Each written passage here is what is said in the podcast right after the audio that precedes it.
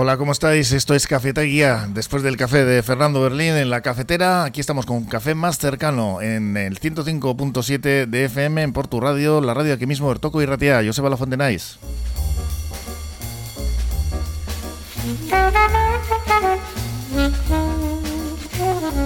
6 de julio, por aquí me, me estaban ya apuntando lo del chupinazo en las fiestas de, Pamplona están en Iruña un poco mosqueados con esto de la UEFA, que no les dejan ir a la UEFA a Osasuna, además van a ser los pregoneros. Pero bueno, que aquí vamos a otras cosas. Eh, tenemos por aquí en la producción a Josu García, en la técnica, perdón, y en la producción a Marian Cañivano, con todos los temas ya preparados. Hola, Marian. Hola, Joseba. Vamos a comenzar hoy, si te parece, hablando de las ayudas a la euskera en Portugalete. Mm. Ya se ha abierto el plazo para acceder a esas tres líneas de subvenciones eh, que existen en este momento para aprender euskera. ¿O son, no? Eh, una, perdona, para aprender euskera, otra para hostelería y comercio y otra para la realización de actividades. Parece que quedan cubiertas todas todo mm. lo que puede eh, subvencionarse con euskera. En Ortuella vamos a hablar de más plazos, dos semanas, solo que en esta ocasión es el tiempo que van a tardar en desinfectar, eh, desinsectar, perdón. Desinsectar, eso es lo que prometen. Que vaya, vaya palabra, eh, desinsectar el municipio de mm. la plaga de millones de cucarachas que está sufriendo en este momento. Sí, pero esto viene de atrás, ¿eh? ya llevan tiempo las cucarachas campando sus anchas y ahora ya la situación se ha vuelto insostenible. Sí, sí, a mí es que me parece un poquito, no sé, no quiero ni pensarlo. Mm, mm. Estará también presente en la tertulia de hoy esa operación policial internacional en la que se han detenido a dos vizcaínos acusados de pertenecer a una red criminal que enviaba cocaína de Brasil a España y Portugal para después llevarla desde aquí a Europa. Mm, además hoy tenemos nuevo contertulio que es experto en estos eh, temas y nos va a poder hacer algunos pequeños apuntes. Sí, Antonio Erdi, que luego lo presentaremos. Y para terminar, con buen sabor de boca, se ha presentado ya el programa del sexagésimo, eh, de la sexagésimo octava edición del concurso internacional de paellas eh, de Aiserrota que se va a celebrar este próximo día 25. Mm, pues más concursos de paellas. Más ¿eh? concursos, más para comer que tenemos hambre. Muy bien, eso es. Pues gracias, Marian. Ahora vamos a tratar todos estos temas, pero antes nos vamos con la predicción meteorológica de Euskalmet con David Pierna. Egunon, David. Egunon, buenos días. Hoy jueves comenzamos el día con temperaturas bastante suaves, moviéndose en torno a los 16 y 17 grados. Hoy las máximas se van a quedar muy cerquita de los 25. El viento por la tarde se va a un poquito del mar y comenzamos la jornada con abundante nubosidad baja, nubes que nos van a acompañar durante la mañana, aunque esperamos que durante las horas centrales y la tarde predominen los amplios claros. Mañana viernes es muy probable que tengamos un ascenso de las temperaturas, y es que las máximas es probable que superen incluso la barrera de los 30 grados.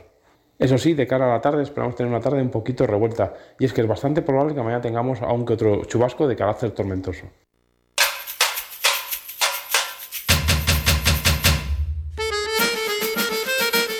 Y ya estamos con nuestros contertulios de hoy jueves, el día del chupinazo, como decíamos antes, en eh, mucha gente me, me, imagino que se acercará por ahí, por, por Iruña. Y día 6 de, de, julio, de junio, esto avanza, de julio, perdón, esto avanza, yo ya no sé ni qué día estoy. Después de la guía me he quedado un poco trastornado. Juan Antonio Erdi, que te presentamos hoy con, con tertulio nuevo, tenemos por aquí bueno, de cómplices literarios, ya has estado aquí en Portugal en muchas ocasiones. Iñaki Iriasuegui y José Ragorostita. Que vamos a hablar de los temas que tenemos sobre la mesa para hoy. Bueno, antes preguntaros, ¿no? Así brevemente, porque ya va quedando atrás, ¿no? La fiesta de la guía, no sé si estuvisteis eh, presentes, eh, ahí estuvo por tu radio desde las ocho y media directo hasta las 4 de la tarde, con multitud de protagonistas. La verdad es que lo pasamos muy bien, fue muy intenso, pero muy, muy bonito. No sé si estuvisteis, como digo. Bueno, yo tuve la mala suerte que ese día... Bueno, que tú también tienes culpa de que estuviésemos en la balconada. ¿eh? Gracias, José Ra. Pero bien, vale, oye, a los propietarios, que son amigos y que son portugalujos. Pues bueno, lo que iba a decir, yo hacía 47 años que nos habíamos casado, dijimos, va, a celebrarlo. Y esta vez lo hemos celebrado de una forma distinta, porque mi mujer la víspera dio positivo en COVID. fíjate. Pero bueno, ya ha salido, ya ha pasado. O sea que desde la barrera. Y me, el susto, ¿no? y me dediqué a ver el tour. ¿eh? Muy bien. Allí tenemos, ayer teníamos como corresponsal de lujo a Abel Castañeres, que conectamos con él y estaba ahí.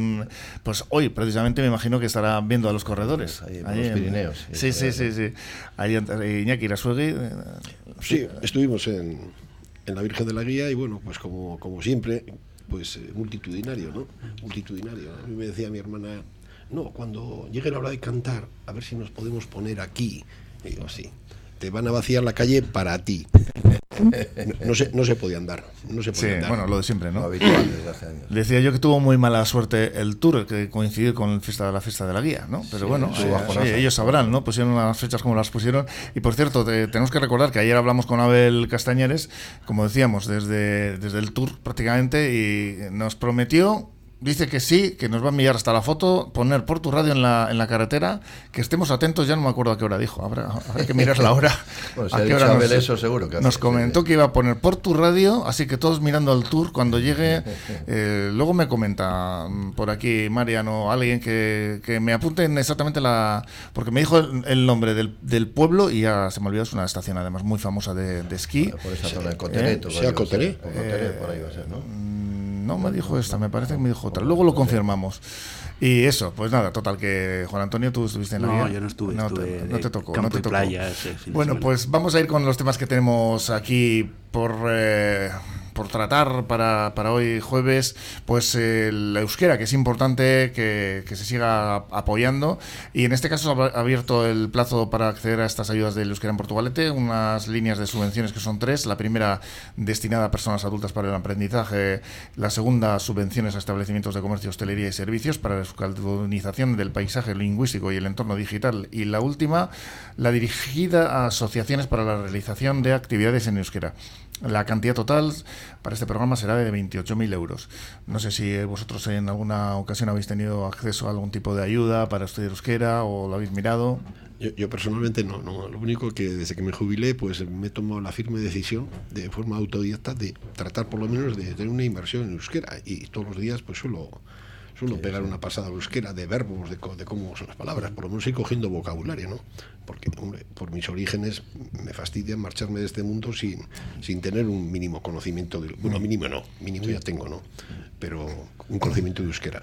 Yo para mí es una pena porque, bueno, pues eh, soy de, de aquí de Portugalete, pues de los años aquellos eh, no tenías eh, facilidades a no ser que en casa fuesen unos eh, forofos, por decirlo así, que no era el caso de, de la mía, ¿no? Y bueno, yo con el tiempo, pues eh, mis hijos se han ido a Castola, hablan euskera, incluso pues en su trabajo están en el día a día. Bilingüe, ¿no? Y- y- sí, y, y mi mujer, pues bueno, es la que se preocupa y ahí sí está en el Euskaltegui de, de AVE. Sí, que ya me has dicho que en casa veis ahí. ETV1 mucho. Y, y ¿no? sobre todo mi mujer suele poner E ETV1 para, ¿eh? para que se le haga un poco. ¿eh? Sí, bueno, yo estuve viviendo fuera de- del País Vasco mucho tiempo y volví en el 2016 y, y lo que hice, tuve una pareja lingüística, ¿no? que hacíamos un intercambio idiomático y la verdad es que ayudó mucho para volver a retomar el idioma y tal. Lo que pasa es que en esta comarca pues tampoco se habla mucho, entonces siempre tienes, claro, lo, lo lo entiendo, tal, pero me cuesta hablarlo, ponerme a hablar. Pero bueno, Hmm. Nos acaban de mandar la ubicación, me la, me la ha reenviado aquí Marian. Y Marian, yo con esto me lío. Aquí me salen unos. Me sale, eh, claro, el Google, ya sabes, te manda una ubicación. Nos pone, estoy aquí mismo, eh, vamos a ver si soy capaz. Cool de Tourmalet. ¿Eh? La Cool de Tourmalet. Vamos, eh, claro, es que se ha movido. Ayer estaba en otro sitio. Total, que por aquí es por donde van a pasar los ciclistas. No sé si nos puede confirmar la hora a la que hay que mirar el- en la tele. A ver a qué hora hay que mirar en la tele, pregúntale, Marian, para, para ver por tu radio. Bueno, pues si le vemos a él ya ni te cuento, ¿no? Pero bueno, que aquí nos han mandado la, la ubicación. Esto está, está bastante lejos, pero no, pone a cuánto. No sé, esto yo no me aclaro muy bien ¿eh? con este Google Maps. A veces, no sé si a vosotros pasa lo mismo, que os manda por donde no debe y das un rodeo que no vea. Dices, eh, va a ir a un sitio, te dice que tardas dos horas, dices, "Ah, no puede sí, claro. Y si está aquí a 20 minutos, ¿no? Bueno, pues lo que decíamos, el euskera y esas líneas de apoyo del Ayuntamiento de Portugalete, que, bueno, pues vienen siempre muy bien, por supuesto.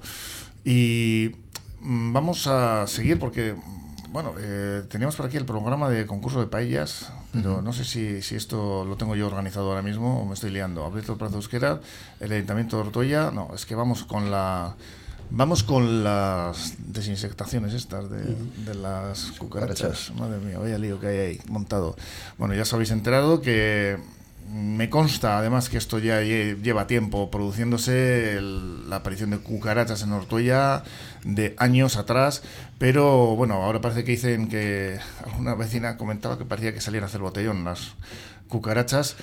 Porque en Ochartaga concretamente pues hay la zona de los jardines, eh, por lo visto se, se, han convertido en su hogar por una manta plástica que es la que hace un eh, tipo de efecto invernadero.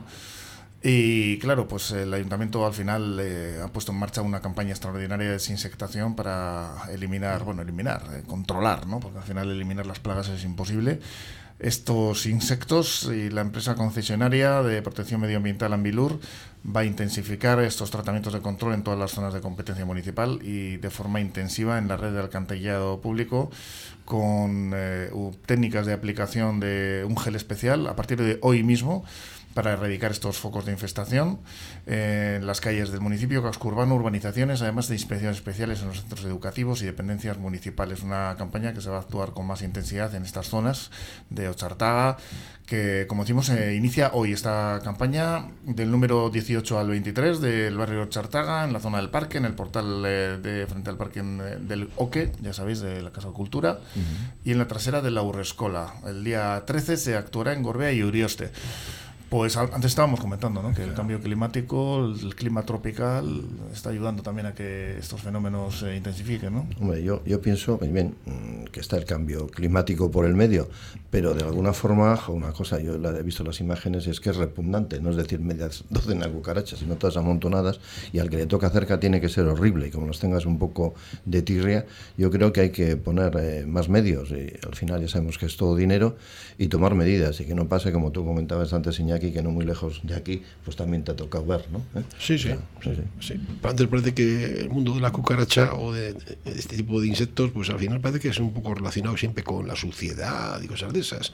Y aunque no sea directamente relacionado con la suciedad, pues es un elemento que está ahí latente y que hay que, hay que atenderlo. Lo que pasa es que cuando no lo vemos, pues parece que no existe, ¿no? Ahora, cuando lo empiezas a ver, te das cuenta de lo que hay debajo de, de lo que ves.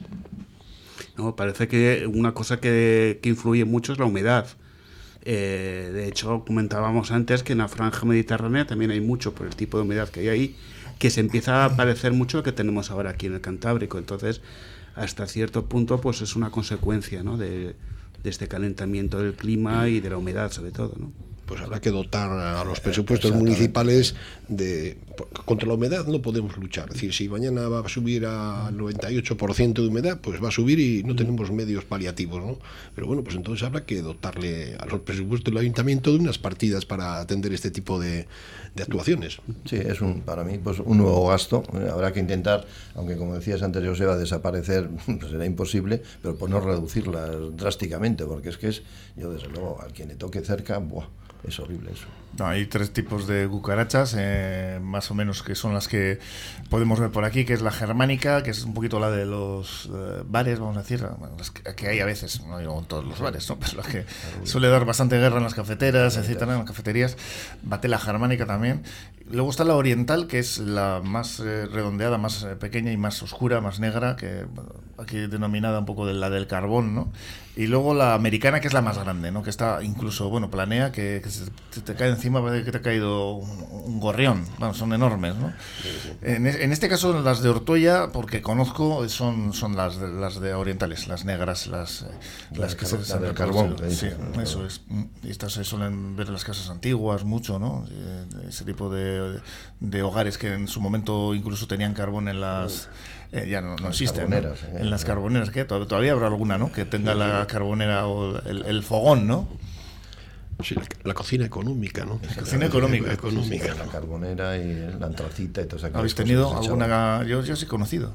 Bueno, en casa de mi abuela hace muchísimos años. Sí, yo, también. Había, sí, mis abuelos vivían en Cueto, en Sestao, y en aquellas casas de las le llamaban las casas baratas, que fue la protectora, el grupo La Protectora, que eran concretamente las casas que el, el gobierno de Franco eh, promovió para obreros, y eran, se llamaban casas baratas, unas construcciones que hubo pues eso, en la posguerra, y tenían todas ese fogón, ¿no?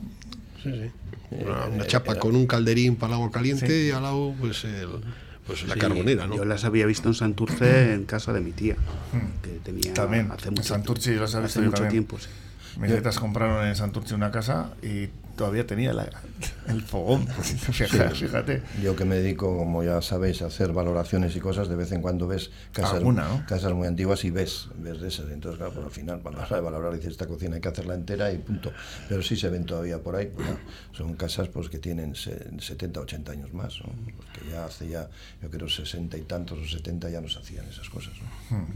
Pues un pequeño apunte, ¿no? El tema de las cucarachas y yendo a, lo que es la tradición y dónde las hemos conocido y, con qué nos encontramos ahora, ¿no? Con este cambio climático parece ser, ¿no? Que provoca que haya más humedad y estos problemas, en este caso en Ortoya. Vamos a hacer una pequeña parada en el camino y continuamos enseguida. No sé si tenemos ya los datos de nuestro compañero que, hemos eh, emplazado a, París para que nos cuente el tour. a ver, ayer le bromeábamos con esto, pero enseguida seguramente sabremos a qué hora podemos ver esa pintada de Porto Radio por la, carretera del tour. Va subvencionado, Sí, sí, sí, totalmente. Hay un presupuesto en Porto Radio tremendo para esto. Hemos hecho un despliegue. pues nada, vamos a continuar enseguida aquí en Cafetería con la tertulia, ya sabes, de los jueves en el 105.7 de FM. Fernando Soriano y Estela González, abogados, herencias, matrimonios, divorcios, civil y mercantil. Fernando Soriano y Estela González, abogados, a tu servicio en la calle Carlos VII número 3, segundo centro, en Portugalete, junto a la Seguridad Social.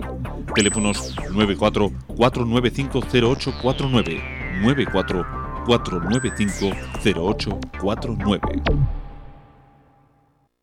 Copidenda, papelería, impresiones digitales en blanco y negro y a color, reproducción de planos y cartelería, encuadernaciones. Copidenda, en Portugalete a tu servicio, en María Díaz de Aro 9 y en calle Araba 11 Bajo. ¿No lo conoces? Mucho más famoso e internacional que el huevo de Colón. El huevo con bechamel de Café Siglo XX. Café Siglo XX, un clásico en Portugalete, con amplia terraza y exquisitos pinchos caseros. Es además el lugar perfecto para disfrutar de un buen café junto a la ría. El siglo, el sabor jarrillero de lo auténtico.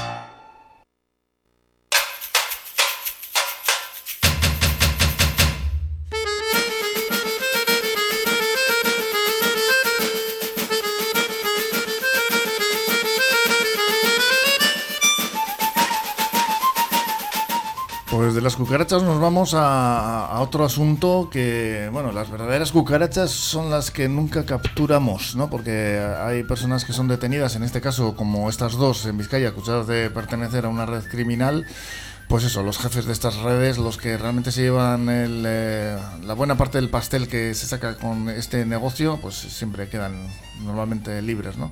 Estas dos personas se dedicaban a enviar cocaína a Europa desde Brasil utilizando la península como paso y es una operación que se, ha, se ha, denominado Termibus y se han incautado 800 kilos de droga, coches de lujo, pisos, armas de fuego y han participado junto a la Guardia Civil, Europol, la Policía Judiciaria Portuguesa y la Policía Federal Brasileña. Y Juan Antonio Erdi, que me ha comentado antes que ha estado traduciendo, eh, ha sido traductor para, para, este tipo de gestiones que se realizan con personas detenidas, policía, etcétera, pues eh, nos puede contar un poquito, ¿no? Cómo funcionan este tipo de, pues de detenciones y de, eh, en fin, de, de planes de, porque esto va van muy lento, ¿no? Pero al final cuando, cuando dan con, con ellos, ahí la figura del traductor es, es, importante, ¿no? Además, uno de los idiomas que traducía era el portugués. Hablo portugués y, y, gente que traía eh, drogas del Brasil, pues he tenido,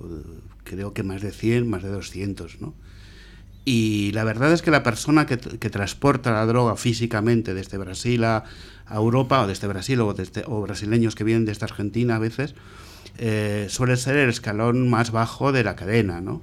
Suelen ser gente que, a las que buscan las mafias para que hagan el viaje físico, porque es que las mafias ni siquiera se arriesgan a hacer el viaje, y por tanto estas personas son las que son detenidas, ¿no? Gente que, eh, a mí, bueno, por el hecho de hablar idioma, claro, imaginaos que eh, te detienen en un país extranjero cuyo idioma no habláis, pues claro, para ellos el traductor muchas veces es la persona con la que habla. Entonces me contaban historias pues de, marginación, entonces les vienen las mafias que las van buscando, en el caso de Brasil, en las favelas, Y van personas en, situación de vulnerabilidad. Sí, sí, van buscando a las personas con más problemas. Entonces les ofrecen 3.000. Yo cuando estaba trabajando, la media que les daban era 3.000 dólares por viaje, que tampoco es una fortuna para el riesgo que tienen. Y entonces había dos modalidades, ¿no? Las mulas, las que traían la droga en las maletas o en la ropa, y los boleros, que, que las, tragan en, unas, eh, en unos globos de látex y que son pequeñas y entonces las traen en el estómago y pueden traer hasta dos, dos, dos kilos ¿no? de droga o más. Hubo una, me acuerdo, una chica súper flaca además que traía dos kilos y medio, que la policía decía, pero ¿dónde las has metido, hija mía? Porque era...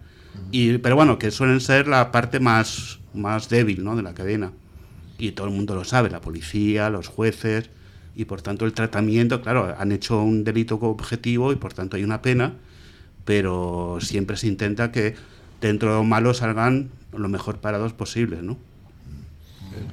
En este caso, la operación que la Guardia Civil inició hace más de un año en Málaga, y bueno, estamos hablando de 800 kilos de coca proveniente de Brasil, y al final, fíjate, ¿no? Ha, acabado, ha acabado con la implicación de la Europol, la Policía Judiciaria Portuguesa y la Policía Federal Brasileña. ¿Esto suele ser habitual? ¿Tú lo has visto, esto, esta, colaboración? De hecho, alguna vez, eh, alguna operación que se ha hecho, a veces se dejaban pasar, se sabía que una persona traía droga, se la dejaba pasar eh, para seguirla, para, porque generalmente les dan las drogas en Brasil ellos ya tienen un hotel pagado y entonces les dicen tienes que ir al hotel y tienes que esperar.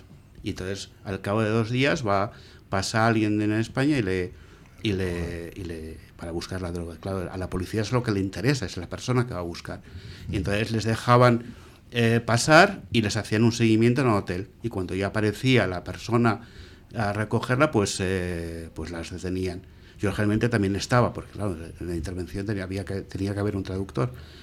Y a veces venía policía portuguesa los operativos de la, tanto de la Policía Nacional como a veces de la Guardia Civil, pues venía policías portugueses. Aquí en este caso, por lo que he leído, parece que están implicados gente, bueno, aparte de los que no se sabe, ¿no? Había un militar y un algún gendarme o bueno, gendarme, algún policía. ¿eh? Quiero decir que cuando hay dinero y hay pasta, eh, llega a los estamentos de, de, todo tipo, ¿no? Sí, yo la verdad es que en 10 años que estuve trabajando en esto, un poco más, eh, nunca he traducido a jefazos. O sea, siempre, ha sido la parte más baja. Hombre, hay, una, hay un programa de la televisión que suele ser, suelen dar casos de estos, eh, sobre todo en la frontera que va hacia Australia, incluso en Colombia, Colombia, fundamentalmente gente que, que, lo pasa, que pasa con, con esa droga, como tú has dicho, y, le ves allí pues la actuación de la policía, ¿no? Pues, usted ábrame la maleta, ¿tiene algo? No, no tengo nada. Le abren la maleta, le abren el fondo la maleta que tienen no sé qué. o sea, un lío tremendo. Y luego me empiezas, bueno, pues espérenos un poco ahí. Y ya le observan pues que se está poniendo nervioso, tiene las manos sudorosas, etc, etc. Y efectivamente le sacan y tienen unos pasteles cojonudos de, de, de, lo que traen. ¿eh? Hay un perfil de la persona. Generalmente la policía se mueve mucho con perfiles. Entonces hay un perfil de persona que ya es sospechosa, ¿no? Pero también se mueve mucho la intuición del policía, ¿no? Yo me acuerdo una vez a un, se le hizo una entrevista a un, de, de, migración a un brasileño. Los brasileños no necesitan visado para entrar en España. Pueden estar tres meses. Y entonces venía uno pues con, todo lo que se le exige, ¿no? El dinero, el hotel pagado, tal y todo lo tenía todo. Entonces se iba haciendo la entrevista y el hombre pues iba respondiendo bien. Y cuando cerramos la entrevista me dice el policía, yo es que hay algo que no, me hace sospechar. Entonces le, me dice, pregúntale a ver si tiene algo en el estómago. Y el tío me dice, no, no. Entonces le dice el policía, mira, tienes dos opciones. O te vamos a hacer voluntariamente una prueba de, de rayos X y vemos si tienes o no, o tú te niegas, yo te detengo y te hago una prueba de radios X, tú mismo. Y entonces dijo, sí, sí, vamos a hacerla. Entonces, eh, en los aeropuertos suele haber un servicio médico. Le, le hicieron la, el rayo, los rayos X y vimos en el estómago pues, las bolas, que se vean perfectamente como un montón. Claro, al hospital y a sacarlas. Sí, sí, porque si una bola de esas se rompe, pues el tío, va, el tío va al tacho. Sí, sí, no, a mí me contó un policía que a uno se le, además, si se le estalla la bola en el estómago, pues claro, la, pared del estómago, se le quema el estómago, pero vive. pero si se le quema, si se le rompe el intestino, que chupa lo que hay, claro, lo que, tiene, lo que traen en las bolas estas es ácido. Y me contaban que una vez a uno se le estalló en, en, el, intestino y no tuvieron ni, tiempo de subirlo al coche y llevarlo al hospital, porque se quemaba por dentro. Y, se les murió bueno, a, los dos minutos. Eso, pues esta operación que antes decíamos Termibus, estaríamos pensando en viajar, es Terminus, que han sido detenidas 24 personas, dos de ellas en Vizcaya, en concreto en Durango y Amorebieta, una estructura de organización que era compleja, una red dividida en células independientes lideradas por un delegado con funciones específicas y la droga la ocultaban procedente del país sudamericano, en la provincia de Málaga, luego la trasladaban en vehículos que disponían con unos caleteados, le llaman, o dobles fondos, en los coches muy sofisticados hasta aquí, hasta el País Vasco y también hasta Cantabria. Y desde allí pues eran era distribuido distribuida a países europeos. Una operación policial que, como decíamos, se inició en junio de 2022 eh, en Málaga, donde un individuo de nacionalidad brasileña supuestamente había sido el autor intelectual del asesinato en 2019 de un abogado ejecutado por sicarios en la localidad de Sao Paulo, Brasil. O sea, esto tiene una, un alcance internacional, todo, todo esta, toda esta investigación, y al final pues ha derivado en esta detención de estas dos personas.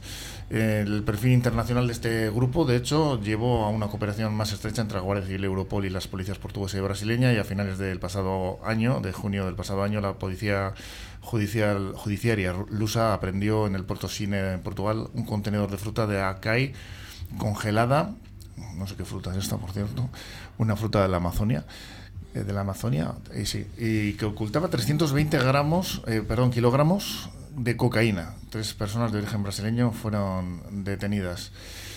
Pues nada, cinco meses, eh, tres meses, perdón, después, el, en octubre, 250 agentes, casi nada, eh, pertenecientes a todos los cuerpos policiales intervenientes en esta investigación, llevaron a cabo la primera fase de explotación de la misma sobre la infraestructura, con 22 registros domiciliarios en Brasil, siete personas detenidas, entre los cuales se encontraba uno de los oficiales de la Policía Militar brasileña. Esto suele ser muy habitual, ¿no? los, que hemos visto películas y series de, de la mafia, identificados en Málaga concretamente. El segundo oficial permanecía oculto en esta provincia y la Guardia Civil tenía monitorizados sus movimientos y fruto de ello, pues eh, este grupo se planeaba planeaban adquirir una embarcación con la que le realizar un nuevo envío de droga. Vamos, que esto es un culebrón tremendo, tremendo criptomonedas, móviles de eh, coches de alta gama, en fin, eh, bastante largo, ¿no? de contar, pero al final lo que decíamos al principio, ¿no? de, que esta operación Terminus pues sí, da en, la cárcel con determinadas personas, pero nunca acaban de caer, ¿no? Los, los realmente los líderes. Hombre, yo recuerdo en, en, un, en dos viajes, uno que tuve a Caracas y otro a Guayaquil, que todo este modus operandi que tiene la policía, al final eh, está bastante, digamos, eh, basado en la experiencia de lo que van viendo, ¿no? Recuerdo que en Guayaquil, después de haber pasado todos los protocolos de seguridad, el arco, tal, estás en la sala pendiente de embarque, que parece que estás ya en territorio internacional, parece, y por la megafonía te llaman la propia policía para que te persones en un determinado eh, en un determinado habitación allí. Y allí te vuelven a hacer una serie de preguntas y ¿por qué me habrán seleccionado a mí? y es un poco como otra prueba adicional a que una persona que ha pasado por digamos por los chequeos estándar del aeropuerto pues pase por un tercero, ¿no? Y la otra me pasó en Caracas, que es yendo ya al embarque, al embarque, o sea, tú vas viendo y vas por el finger al embarque y antes de entrar en el avión se había montado un dispositivo con dos mesas, unos perros y unos, eh, y unos policías, y los cuales otra vez, después de haber pasado por todo, ábrame la maleta.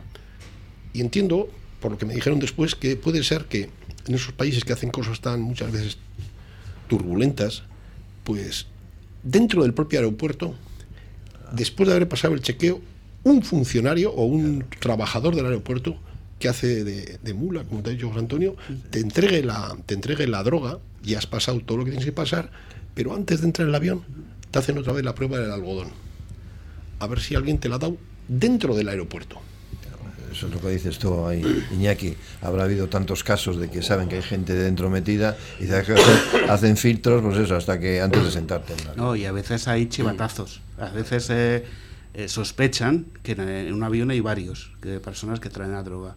Y entonces seleccionan a una de las que traen y hay un chivatazo, ¿no? Porque me acuerdo una vez un vuelo que hacía escala en Bruselas y después venía a Madrid que ya estaban esperando a esta persona porque alguien en Bruselas había llamado a la policía belga, que seguramente estarán las propias mafias, ¿no? Para que mientras desvían la atención en uno, pues otros pasan.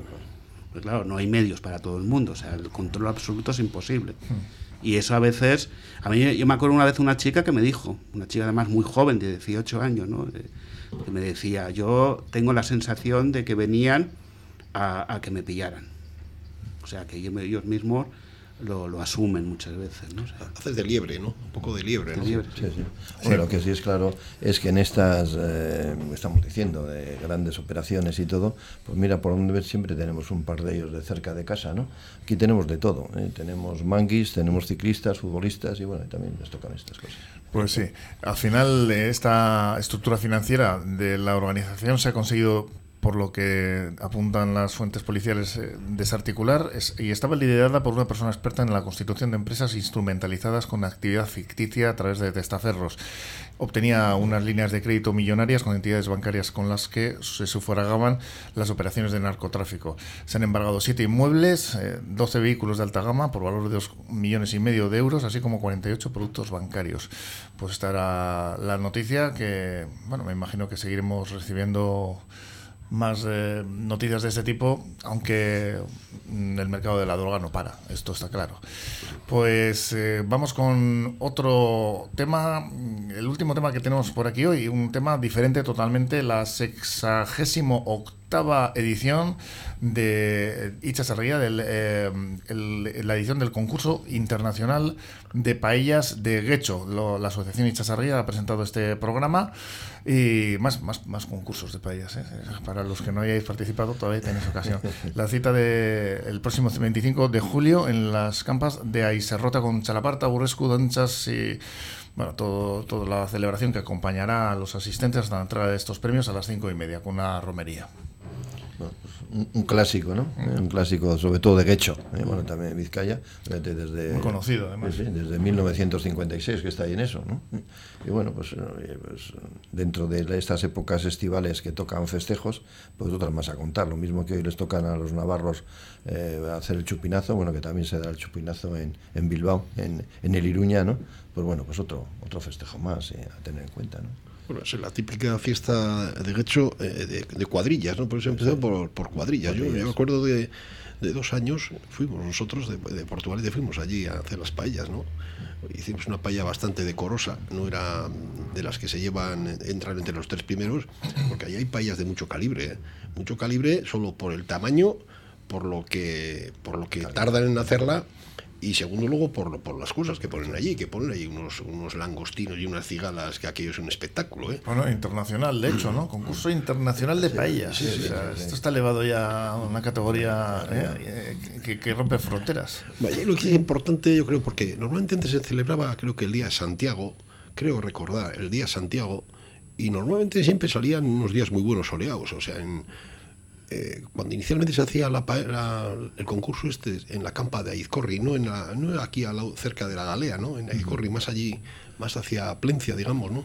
Lo que es importante es, con la solana que pega ahí, irte bien protegido con gorra y crema, ¿eh? porque en las horas llegas ahí a las 8 de la mañana para coger sitio y te vas a las 8 de la tarde, eh, sales de la campa aquella como un cangrejo. ¿eh? Ahora parece que lo tienen muy organizado, ¿no? el tema de los toldos y todas esas cosas, ¿no? Eh, bueno, hace poco decían que esto de la paella era una cosa vasca, ¿no? Bueno, yo no sé con quién lo comentaba, Parece ser que la, precisamente el, acero con el cual se elaboraban las paelleras solo podía mm, ser original del País Vasco, porque era donde había acerías y en la época en la que empiezan a fabricarse estas paelleras, con lo cual sí que han sido los valencianos los que la han popularizado pero parece que el origen de la paellera, cosa que es clave, lógicamente, para hacer una paella, pues está aquí. Eso sí que está documentado. Eso, eso es solo un detalle, ¿no? Porque cuando se habla de paellera, no sé, el- el recipiente se llama paella, no paellera. En, ca- así. en catalán, paella es una sartén. Eso es. Eh, No, eh, aquí parece que por, por analogía, vamos a decir, eh, eh, la, pa- la paella es el plato y el sitio donde se confecciona el plato es la paellera. No, no, no. La paella es el plato. O el recipiente, vamos. Pues parece que hay una polémica con esto y por situar en Euskadi el origen de este plato, porque lo, eh, concretamente que lo afirmaba era el escritor Alberto Fernández Bombín en el programa de Ana Rosa Quintana, un pedazo de programa que yo no me pierdo nunca. Y el debate pues se ha convertido en un asunto poco menos que nacional, por fíjate, ¿no? Encima a los vascos que siempre nos acusan de chauvinistas, que queremos hacerlo todo vasco, pues ya está montado el, el tinglado. Y parece ser que no es el primero que lo, que lo ha dicho, pero ha abierto un debate porque, por lo visto, pues esto, esto de la paella es vasca, es vasca, es vasco, dice, decía este escritor, presentador y hostelero Al- Alberto Fernández Bombín, cuestionando su origen. Y bueno, la verdad es que lo típico, ¿no? En las redes sociales, Twitter, etcétera, se puso al rojo vivo. Eh, bueno, ya sabéis lo que pasa en Twitter, ¿no? que todos son insultos, en fin, eh, que el origen valenciano de esta elaboración, nacida entre los siglos eh, XV y XVI, que, bueno, pues eh, resulta que el origen valenciano de la paella, según definen muchos historiadores, mm, tiene algún algún fallo, ¿no? Porque no pudo inventarse sin el instrumento que le da nombre, la paellera. Aquí lo que hablan es de paellera, ¿eh? no de paella. ¿Y dónde se fabricaron las primeras de la historia? En Euskadi a principios del siglo XX, aprovechando los barriles de alquitrán que se, empleaba- se empleaban para la construcción de las líneas férreas del Cantábrico. El escritor Emily Piera cuenta, por ejemplo, en su libro La cocina de la albufera y, la- y las marjales, en 2016, eh, publicado, no puede existir la paella como plato popular hasta que la siderurgia vasca fue capaz de fabricar paelleras a un precio asequible.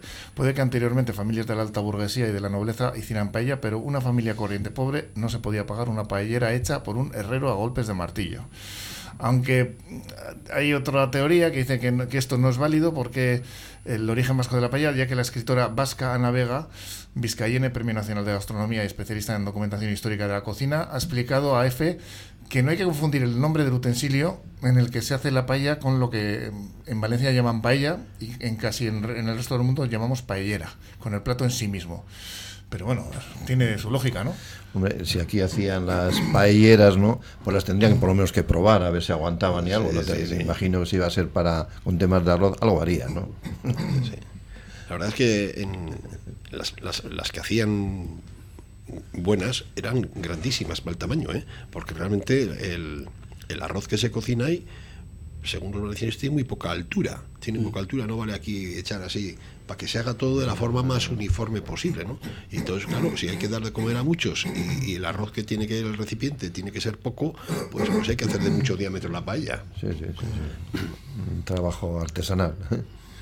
Tenemos por aquí datos de Abel, nuevos datos de Abel que lo sitúan concretamente. eh, madre mía, aquí tenemos la, El perfil de la, etapa. el ¿no? perfil de la etapa Cauterets Cambask, no sé si lo pronuncio bien, seguro que no, Coteret. de 300 eh, coteres, eh, de 345 metros de altura, tal vez, pone por aquí, y luego tenemos otro otra captura de Cul de Tourmalet, Sí. que parece ser donde va a estar ¿no? la pintada. Mm, no sé, me están apuntando algo más desde el WhatsApp, a ver, porque yo tenía el nombre de la paella ya preparado aquí para decirlo y me he liado aquí ahora. Com- comentármelo mejor por WhatsApp porque no me, no me está aclarando lo que iba a decir de la paella. El origen, lo que sí está, no está documentado, mm, que haya una fabricación o un fabricante concreto de la paella del, del mm, el- lo que es la El recipiente. el recipiente. Pero lo que sí está documentado es que el término paella se recoge por primera vez en un libro publicado en Madrid en 1857, donde también aparece la primera receta escrita de paella y donde el recipiente en el que se elabora se le cita como sartén a la valenciana. Y no sé si me han aclarado aquí, de tres y media a cuatro y media. Hay que ver la tele para ver el tour y para mm, hay, mm, bueno, me están apuntando que es que va a aparecer por tu radio en eh, letras gigantescas de aproximadamente 7 metros y medio cada letra. No, esto me lo estoy inventando yo. Pero a ver si tenemos la suerte, ¿no? De que el dron o lo que sea que esté grabando nos pilla justo ahí, ¿no? Y le vemos la calva a Bel, le vemos la calva a Bel. ¿Vais a ver el tour o qué? Sí, sí, sí. Sí, sí, sí. Ayer estuvo muy bonito también, ¿eh? Estuvo muy bonito ayer. El nuestro, que siempre parece que fa- nos falla, Y aquí- en Mikel Landa. Miquel Landa. ¿Y aquí estuvisteis viendo alguna etapa? ¿Nos pilló cerca? No, no, Yo no, por la sí. tele sí, ya digo, como os he dicho, el día de la Virgen de la Guía, la de Bilbao me la tragué entera.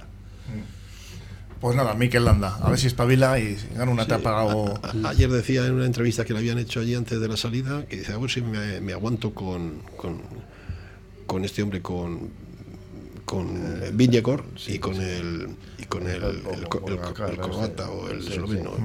sí, Y nada, ayer cuando llegó lo, lo duro, la cuesta, bueno, el único que se marchó para adelante fue el Vinegor, que se, Eh, Sacó un minuto y algo. a- pero le ves el tío y el tío es un tío relativamente pequeñito, pues, pequeño, no Hombre, es para, pequeño. para los, los puertos, los pequeños son los que suben mejor, ¿no? Sí, pero bueno, pero también hay que tener chicha cuando tienes ahí 180 kilómetros, ¿eh? que hace falta, hace falta cilindrada, ¿eh? como digo yo, ¿eh? Falta cilindrada y el tío, y el tío sube con, un- con un cañón. Sí, Vamos, que donde ves a profesionales que hay al lado suyo, que los van allí... escaladores más famosos siempre han sido pequeños, ¿no? Sí, bueno, ya, ya ha habido sí, gente escaladora que se ha defendido muy bien. No, no, es, no el arquetipo de escalador al uso como podía ser Bamontes, pero ahí tenemos a, Anquetil, que, Anquetil no, este, a, a Eddie Mers o a Jim Mundy, pues eran tíos relativamente altos y subían como, como tiros, claro. Eran aquellos años donde Y esos eran, algo le daban a todo, ¿no? Sí, sí. han sido unos fenómenos, ¿no? Pero sí, lo que dices tú igual, si el, el escalador, que luego resulta El que rey de la montaña, que le sacaba luego 10 minutos eh, bajando o lo que sea, pues se parece que era más menudito, ¿no? Pero sí, esto es gente... Sí, sí, además lo vas viendo. Es decir, parece que en el día a día, cuando vas viendo el tour, parece que no cambia nada. Es decir, ahora tú ves unas imágenes de vídeo, por ejemplo, hace 20 años, 25 años, o- y a la bicicleta de ahora y la de hace 20 años, pero bicicletas de primer nivel. Ya sabéis que ahora hacen un análisis de prácticamente rayos X a las eh, bicicletas, a los no cuadros para ver si están motorizados por dentro, ¿no? Ya había un bueno una, un hilo, como llaman ahora, de conversación con respecto a que aparte de las trampas que hizo con, con bueno pues estupefacientes varios y medicamentos. eh, Armstrong tenía un motor en la. Sí, sí, hacía así con el Eso, metía la mano, metía justo cuando se disparaba, hacía un movimiento con la mano. Así que está mirándolo todo ahora. Yo me acuerdo de Chapucci, que era también pequeño, que tuvo un final trágico, por cierto. Bueno, pues vamos a despedir ya. Iñaki Irasuegui, José Ragorostiza y Juan Antonio Ordi, bienvenido a la tertulia. Te, te veremos por aquí, espero. Y nada, pues que sigáis buen, buen- que han tenido buena semana, buena semana, ya enseguida llega el fin de semana. Así que os veo por aquí en breve. Ahora nos vamos con la entrevista, es que recasco. Con la entrevista que te- tenemos, vamos a tener. Eh, sí, vamos a hablar de las fiestas de Repélega, las fiestas de Repélega y de Reperro, con, con Santi y Andrés, organizadores aquí en Portu Radio, en el Cafetería. Si quieres comer cocina tradicional mexicana, pero de verdad, Cantina Mexicana Las Marías, en Portugalete. Y ahora, debido a la gran demanda de los clientes, nuevo local en Baracaldo, Taquería Mexicana Las Marías. Para disfrutar de la auténtica cocina mexicana, todo casero. Cantina Mexicana Las Marías, en General Castaños 8 Portugalete, con terraza en la Plaza de la Ranche. Y Taquería Mexicana Las Marías, en la calle Hogar Propio 5 Baracaldo. Llámanos y te lo llevamos a casa. Portugalete 946 523 694 y para Baracaldo 944 348 655. En Ortuella Talleres El Gallo, especialistas en medición de humos, sistemas antipolución y frenómetro para la ITV. Disponen del software de diagnóstico más avanzado del mercado y todo el mantenimiento y reparación de tu vehículo se lo toman muy en serio. Talleres El Gallo, en el Polígono Granada, Pabellón 10, Ortuella. Teléfono 946353711. Recuerda, si al volante no quieres un payo, Talleres El Gallo, de la red Taller 21.